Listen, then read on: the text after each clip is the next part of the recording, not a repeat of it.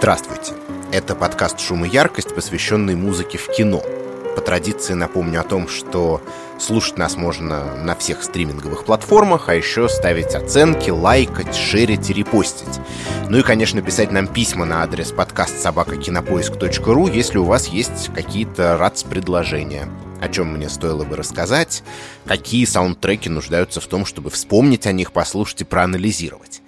Источником вдохновения для этого выпуска стала новость о том, что в российский прокат 8 октября вышел классический фильм Ридли Скотта «Блейд Раннер» или «Бегущий по лезвию», на экранах кинотеатров показывается самая полная версия, так называемый Final Cut.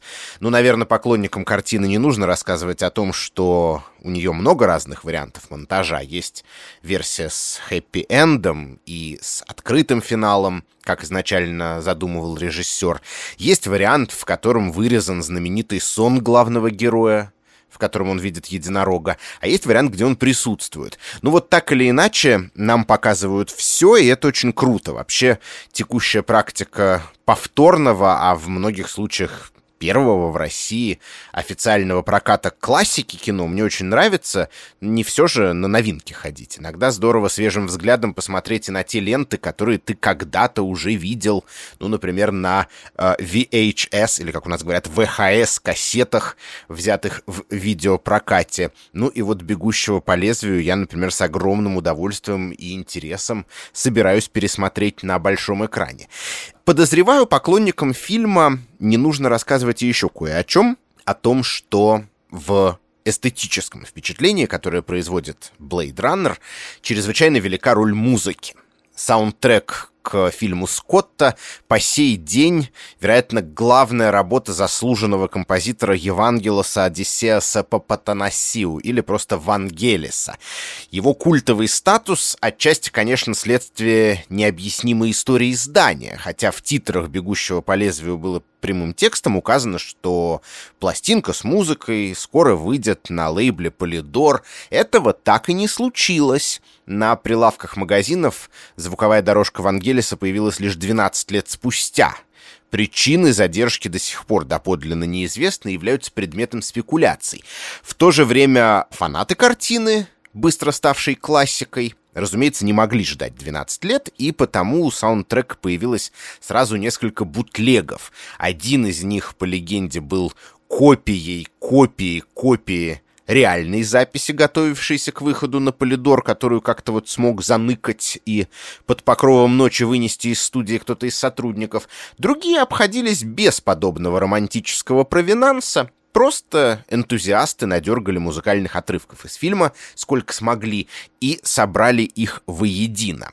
Так или иначе, все это говорит о том, что музыку к «Бегущему по лезвию» хотели слушать и в отрыве от картинки. Спрос значительно превышал предложение, по факту просто отсутствовавшее. Но, думается, дело не только в той привлекательности, которой по определению обладают все недоступные или труднодоступные вещи. Саундтрек Вангелиса сочетает в себе два редких качества. Он вполне состоятелен и выразителен как отдельное произведение искусства, и одновременно он же полноценное действующее лицо плейдраннера, ярко дополняющее, а иногда и попросту формирующее наше впечатление от фильма. И вот именно об этом, а также вообще о кинематографических работах греческого композитора я сегодня и предлагаю поразмышлять.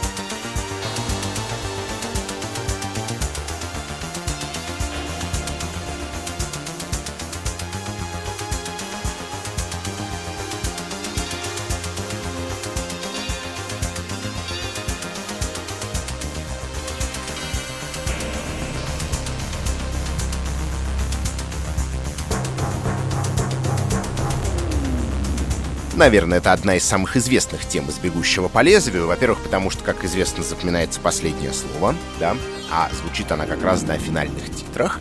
А во-вторых, потому что это чуть ли не единственный отрывок саундтрека, в котором есть четкий ритм и внятное гармоническое развитие. Ну, что не говори, а все мы выросли на музыке, организованной сходным образом. Да? На песнях с куплетами и припевами, на тонике, доминанте, субдоминанте, на европейской классике, в которой музыкальное произведение логичным образом а, движется, развивается от начала к концу, от вступления к финалу. Поэтому, когда мы слышим что-то подобное, нам легко и просто за это зацепиться. И не беда, что композиция Вангелиса сыграна на электронных инструментах, на синтезаторах да драм-машинах. Можно посчитать, что это примета времени. Ведь на рубеже 70-х, 80-х, в эпоху, когда появился Blade Runner, электроника как раз окончательно перестала быть уделом избранных и превратилась в общедоступный ресурс. Не говоря о том, что это вроде бы удачно сочетается с научно-фантастическим сюжетом «Бегущего по лезвию». Ну да, чем еще озвучивать далекий 2019 год, в который помещено действие картины, как не синтезатор. Все это звучит логично, но в действительности не рассказывает нам всей правды. Ну, например, про приметы времени. А ничего, что Вангелис был известен как электронщик задолго до Blade Runner. В самом деле, на момент знакомства с Ридли Скоттом он уже был преуспевающим музыкантом-экспериментатором в резюме которого содержалось немало революционных работ. Участник сразу двух ключевых для довольно скромной истории греческой рок-музыки групп The Formings и Aphrodite's Child.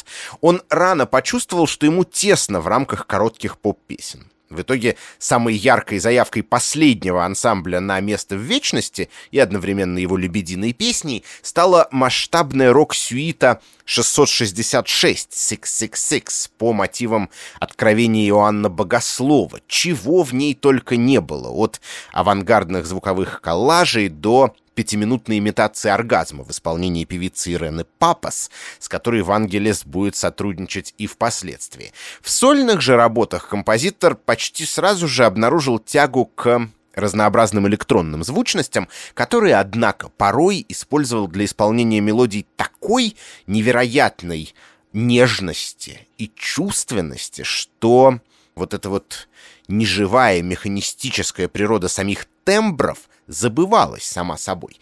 Послушайте, например, отрывок его альбома «Apocalypse des animaux».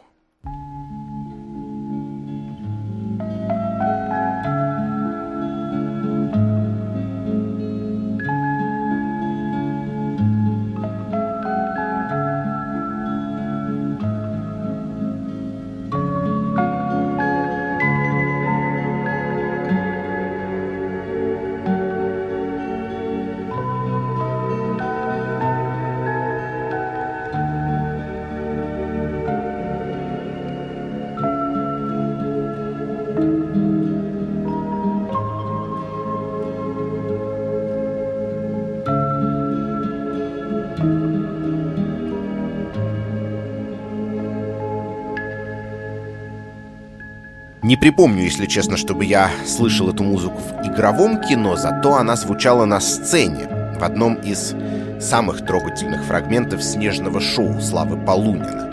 Между тем Вангелис сочинил композицию под названием «La petite fille de la mer», то есть, ну, что-то типа «маленькая девочка у моря» или «маленькая морская девочка», еще в начале 1970-х годов а использована она была впервые во французской документалке о животном мире. Композитор и дальше будет работать с похожими визуальными источниками от других работ режиссера Фредерика Россифа, автора «Апокалипсиса животных» до, например, «Подводных одиссей» Жака Ива Кусто. Ну, оно и не удивительно. Вот эта его теплая электроника, как правило, обходящаяся без человеческого голоса, почти что требует визуального ряда. И как ни парадоксально, зачастую это как раз природный визуальный ряд. Не случайно в Лондоне Вангелис выстроил себе студию со стеклянными стенами и потолком. «Хочу», — говорил он в редком интервью, чувствовать, как сменяют друг друга сезоны и времена суток, видеть рассветы и закаты, а не сидеть в каком-нибудь душном подвале и жать на кнопочки. Стало быть, выбор электронных средств производства для саундтрека к «Бегущему по лезвию» ничуть не был для автора данью моде. Да и футуристическая сюжетная канва, а фильм, упомяну на всякий случай, снят по фантастическому роману Филиппа Дика «Мечтают ли андроиды об электроовцах», тут тоже не имела решающего значения. Еще до этого проекта стало ясно, что синтезаторы Вангелиса способны озвучить практически любой видеоряд. От документалок о животных, которые я уже упоминал, до, например, э, хиповской контркультурной эротики. В этом духе был решен фильм «Sex Power» или «Сила секса», саундтрек к которому началась в 70-м году сольная карьера музыканта, а одну из главных ролей в нем сыграла Джейн Биркин. Все это, впрочем, были довольно проходные, не слишком широко известные работы, а вот звуковая дорожка, вышедшая в 1981 году, стала прорывом. Я говорю, конечно, о фильме «Огненные колесницы» и еще об одной музыкальной теме, которую вы не могли не слышать.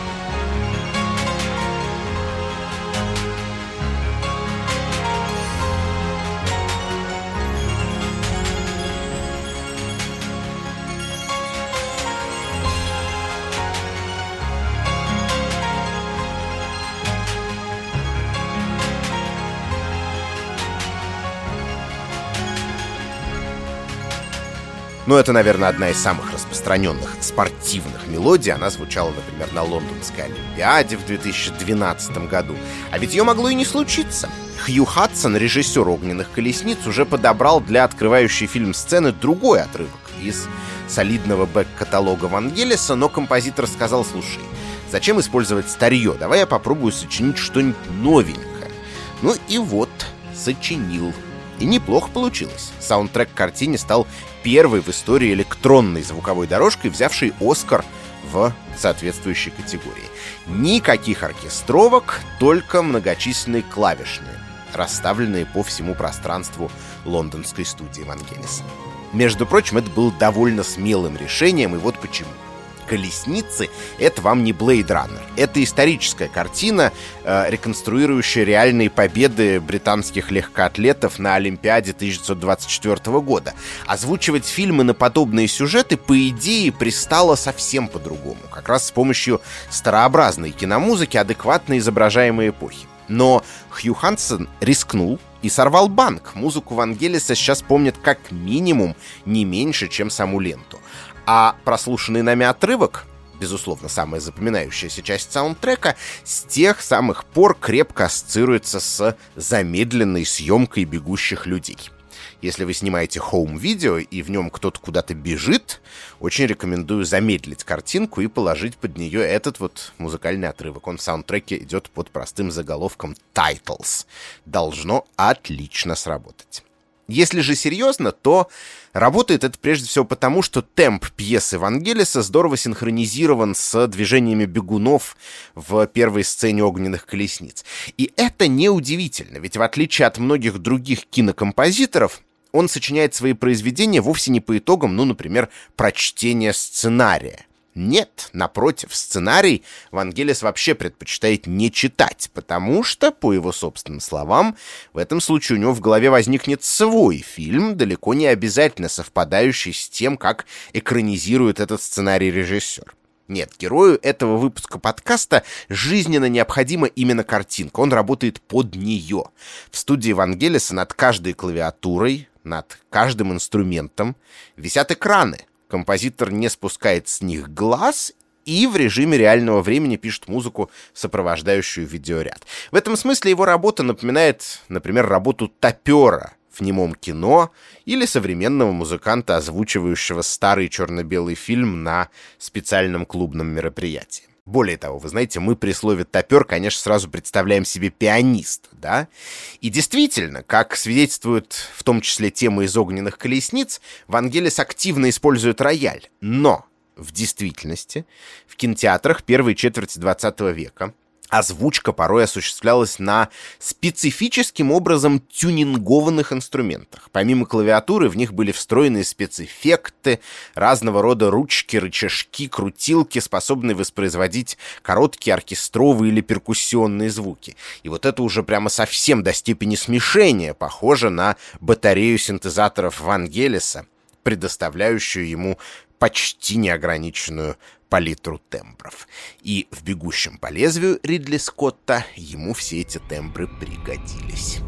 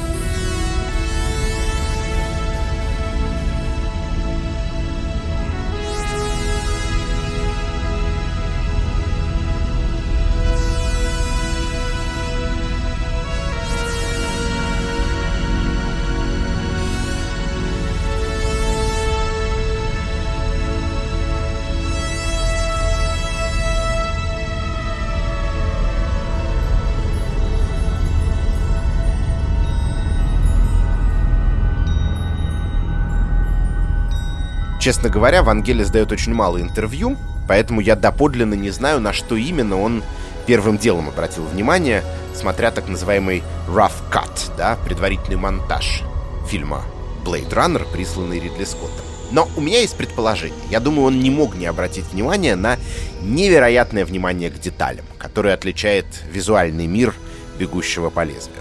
Особенно это заметно в городских сценах. Ну вот, скажем, в той, где главный герой, охотник за репликантами Рик Декарт преследует проститутку Зору на улицах Лос-Анджелеса.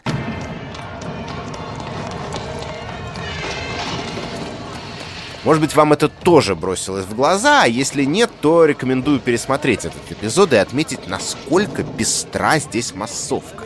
Ну, вроде бы это ведь просто фон, на котором происходит погоня. Но толпа притягивает внимание. Тут арабы, китайцы, кришнаиты, карлики, инфернальные женщины в окнах автомобилей. Кто только не. А ведь можно было просто набрать более-менее одинаковых статистов. Большинству зрителей это никак не помешало бы следить за основной сюжетной линией. Но нет, Ридли Скотта интересует не только сюжет, его интересует среда, в которой этот сюжет разворачивается, и мир, который он конструирует на экране. Чрезвычайно подробный, детальный, тщательный я бы сказал, реалистичный. Да, это может показаться парадоксом в контексте фантастического фильма, но «Бегущий по лезвию» оказывается довольно реалистической картиной. Здесь действуют более или менее обычные люди, даром, что некоторые из них не люди, а репликанты, движимые более или менее обычными эмоциями. И если закрыть глаза на летающие аппараты, на которых перемещаются герои, то даже фоном для их жизнедеятельности окажется вполне обычный, грязный, дождливый, перенаселенный мегаполис. Вот эта особенность очень ярко схвачена в звуковом оформлении фильма. Да, на кадрах футуристического летающего транспорта, как правило, звучит в меру помпезная тема, в которой мелодию ведут синтетические духовые, мы ее уже послушали. В самом треке она обозначена как main titles, и, в общем, эстетически не слишком далека, ну, скажем, от торжественной музыки Джона Уильямса к «Звездным войнам» если фокусироваться на том, о чем мы уже говорили в «Шуме и яркости». По крайней мере, тут тоже есть более или менее внятный мелодический фундамент. Но остальные фрагменты решены в принципиальной иной манере. Для начала в фильме практически нет тишины. Каждую секунду, каждое мгновение мы что-то слышим. Если и не музыку, то, по крайней мере, некий шум, эмбиентный гул, будь то капли дождя, бьющие по мостовым Лос-Анджелеса,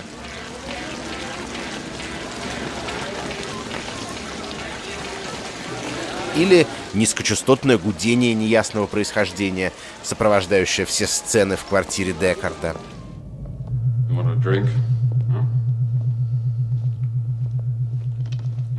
Такой звук по науке называется акусматическим.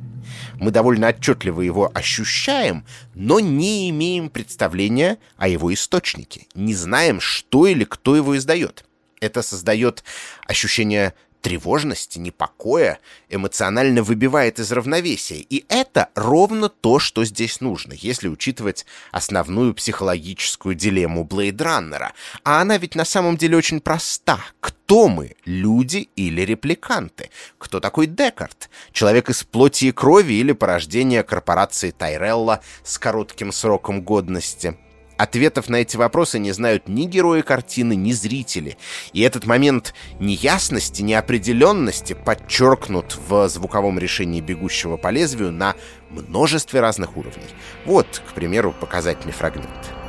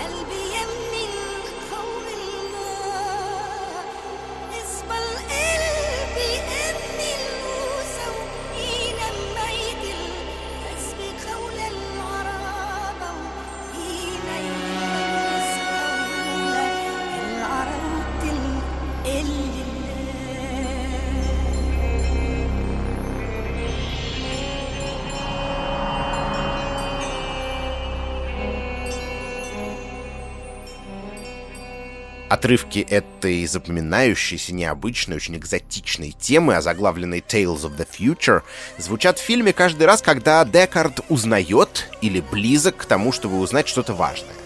Вокальная линия, например, слышна там, где выясняется, что Рэйчел тоже репликант, а ее память соткана из воспоминаний другой девушки. Дальше мы слышим что-то очень похожее в жилище Леона, особенно там, где Декард разглядывает фотографии и находит на одной из них Зору. И, наконец, в гримерке, когда он убеждается в том, что Зора один из репликантов, а та, наоборот, осознает, что ее собираются убить. Можно было бы назвать Tales of the Future лейтмотивом догадки, если бы не одно «но».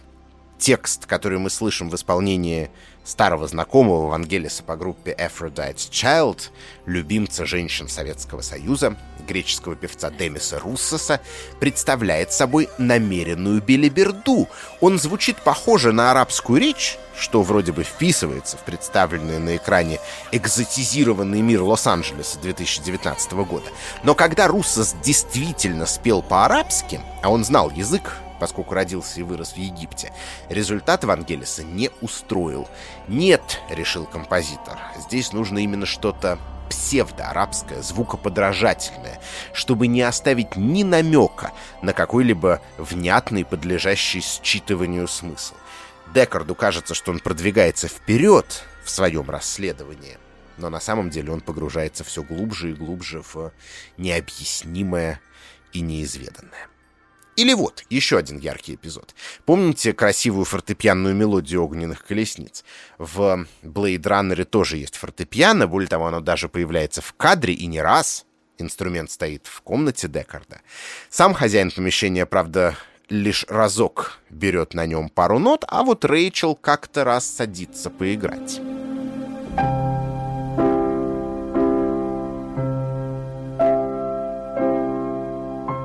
Правда, игру девушки мы слышим совсем недолго, на нее наползает фоновая музыка с сентиментальной мелодией саксофона. Но последовательности кадров хватает для того, чтобы сделать два довольно уверенных вывода. Во-первых, мы слышим не то, что Рэйчел играет на самом деле.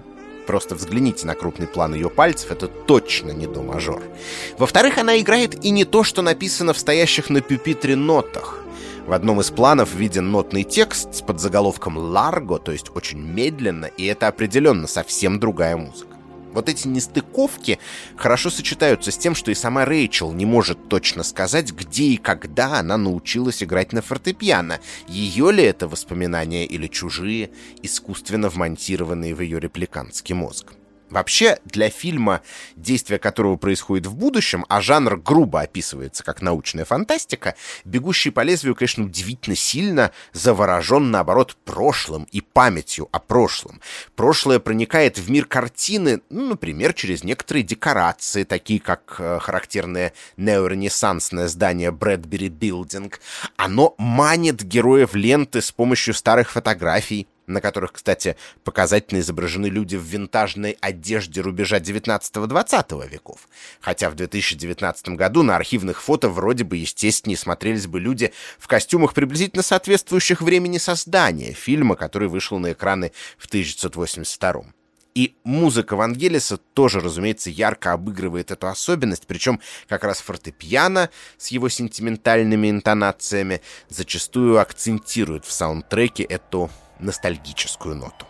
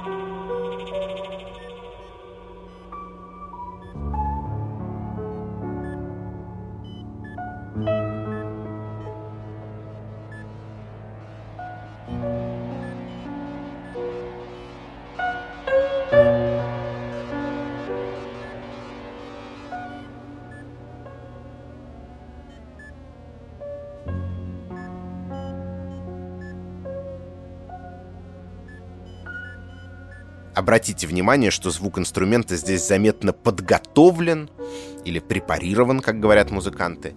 Это не богатое обертонами звучание концертного рояля, а более плоский, глуховатый саунд, как будто на струны по заветам знаменитого композитора Джона Кейджа положили всякие дощечки до заклепки. Что, у Вангелиса не было возможности профессионально и ярко записать рояль? Конечно, была. Но смысл в том, что перед нами, ну вот опять-таки, такие нечеткие, неопределенные воспоминания, и это их качество подчеркнуто в том числе и на сугубо тембральном уровне. Другой отчетливо ностальгический фрагмент — песня «One More Kiss, Dear» в исполнении певца Дона Персиваля на стихи Питера Скеллерна, классический ретро-номер в духе довоенной преджазованной эстрады. One kissed him.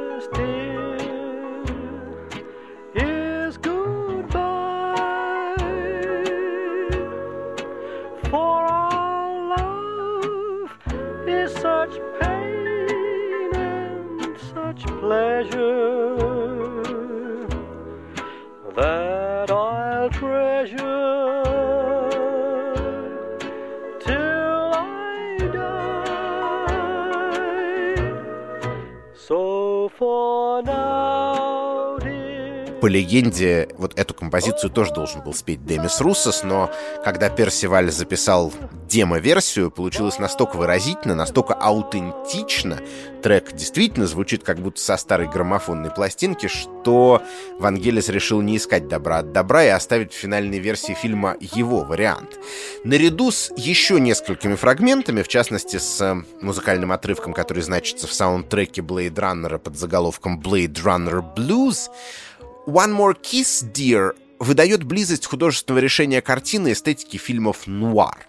Помните, мы говорили об этом в выпуске, посвященном Дэвиду Линчу, как старинная, вроде бы такая беззаботно легкая песня Бобби Винтона усиливала ощущение тревоги в синем бархате. Вот то запотевшее стекло, через которое мы неминуемо смотрим на искусство полувековой давности, та патина времени, которой оно неизбежно покрывается, полностью меняет наше восприятие в салонном шлягере начинаешь слышать что-то тревожное, даже зловещее. Ну и да, возвращаясь к «Бегущему по лезвию», конечно, перед нами не научно-фантастическое произведение в чистом виде, без относительно литературного источника, на котором основана лента. У Ридли Скотта получилась постмодернистская головоломка свободно соединяющая в себе приметы сразу нескольких кинематографических жанров. И фантастики, и нуара, и криминального боевика, и психологического триллера. Если же говорить о музыке Вангелиса и о саунд-дизайне картины, ведь здесь они совершенно неразделимы, одно незаметно перетекает в другое и обратно, то их функция, на мой взгляд, заключается в том, чтобы заполнить швы, прорези, границы между этими жанровыми реальностями. Это, конечно, немножко из серии «У кого чего болит, тот о том и говорит», но вот мне буквально в ближайшие дни и недели предстоит полный ремонт квартиры. И вот, готовясь к этому мероприятию, я уже узнал много новых слов, например, слово «затирка», означающее то, чем рабочие прокладывают щели между плитками в полу или на стене. Вот да простит меня Евангелос Папатанасиу, Саундтрек к Blade Runner идеальная звуковая затирка. Не будь ее, и картина рисковала бы развалиться на части, распасться на разрозненные эпизоды.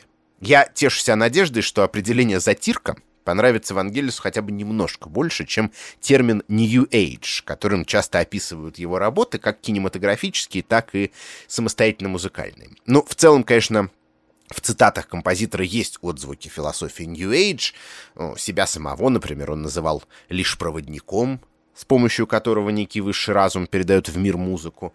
Интерес к природным феноменам, вот к тем самым рассветам и закатам, которые Вангелис наблюдает через стеклянный потолок своей студии, а также к этническим традициям арабской, китайской и так далее, тоже хорошо укладывается в ряд. Но, тем не менее, в одном из интервью музыкант сказал «New Age это всего лишь оправдание, которое теперь есть у многих авторов для того, чтобы писать очень плохую музыку. Конечно, некоторые другие работы Вангелиса, может быть, и принадлежат к этому направлению, но саундтрек к «Бегущему по лезвию» точно нет. Хотя бы потому, что, как мы отметили, несмотря на научно-фантастический сюжет, его музыка здесь, в отличие от оптимистичного, спокойного, утопического Нью-Эйджа, скорее про прошлое, чем про будущее. Более того, она про некое неопределенное, туманное прошлое, которое то ли было, то ли его не было, а может быть оно было, но не с нами, а с кем-то другим. И здесь я не могу не заметить, что сходное чувство ностальгии по неопределенному, возможно, не существовавшему в действительности прошлому, лежит в фундаменте довольно значительного количества электронной музыки 21 века. В критических текстах в связи с этим часто используется термин «хантология». Неудивительно, что в этом мире Blade Runner — это частый и востребованный источник вдохновения, а также конкретных сэмплов. В 2008 году лондонский продюсер «Зомби» выпустил яркую пластинку под названием «Where Were You in 1992?» «Где вы были в 1992?» реконструировавшую эстетику классического британского рейва от лица человека, который сам в 92-м был еще слишком мал, чтобы ходить на ночные рейвы. Один из самых ярких треков с альбома назывался «Tears in the Rain», и, конечно, это словосочетание хорошо знакомо всем, кто неравнодушен к «Бегущему по лезвию».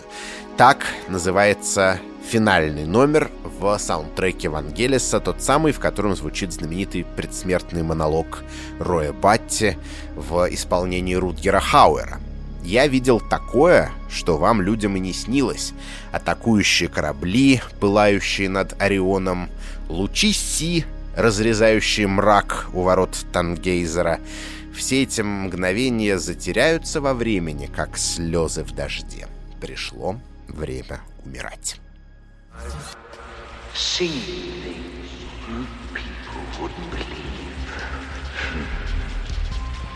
Attack ships on fire off the shore of Orion. I watched seas glittering ten hours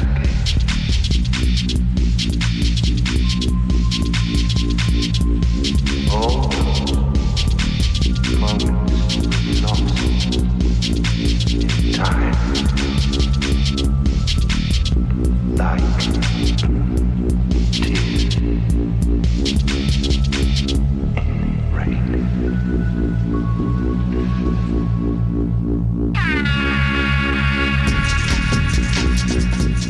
Меня зовут Лев Ганкин, это подкаст «Шум и яркость». Спасибо звукорежиссеру Алексею Пономареву, редактору Даулету Жнайдарову, продюсеру Жене Молодцовой и главному редактору кинопоиска Лизе Сургановой за помощь в подготовке выпуска. До скорой встречи.